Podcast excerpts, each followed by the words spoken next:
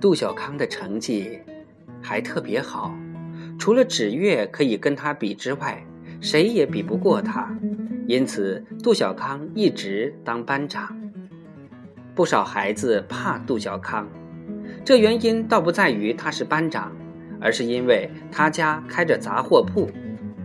这里的人家买油盐酱醋，或买萝卜干、咸鱼、火柴、小瓦罐什么的，一般都得到杜雍和的杂货铺来买。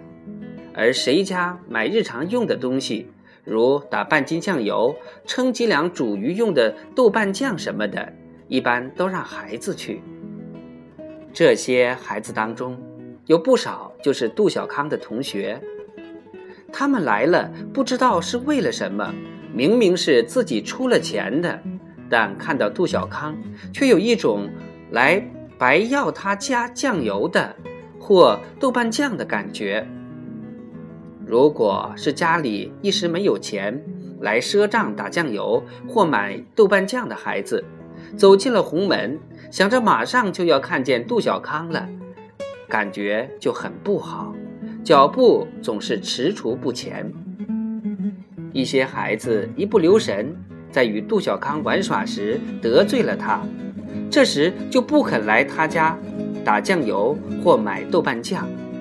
可是家里正急等着用，在父母的不可商量的目光逼视之下，他们只好无可奈何地往红门走，一路上就闪现杜小康的样子。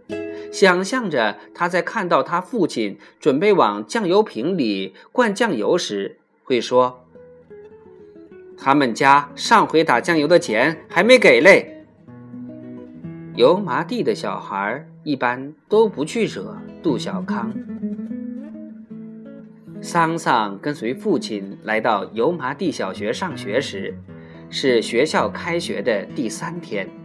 那天，蒋一伦将他带到班上，对班上的同学介绍说：“他叫桑桑，是我们班新来的同学，大家欢迎。”孩子们都鼓掌，但杜小康没有鼓掌，一副无所谓的样子。阿树已经认识了桑桑，说：“他爸爸是校长。”这时，鼓掌的孩子们几乎都站了起来。掌声更响。桑桑看到，只有杜小康没有站起来，他用手托着下巴，只是很淡漠地看了一眼桑桑。桑桑心里还不清楚，他从此就有了一个对手。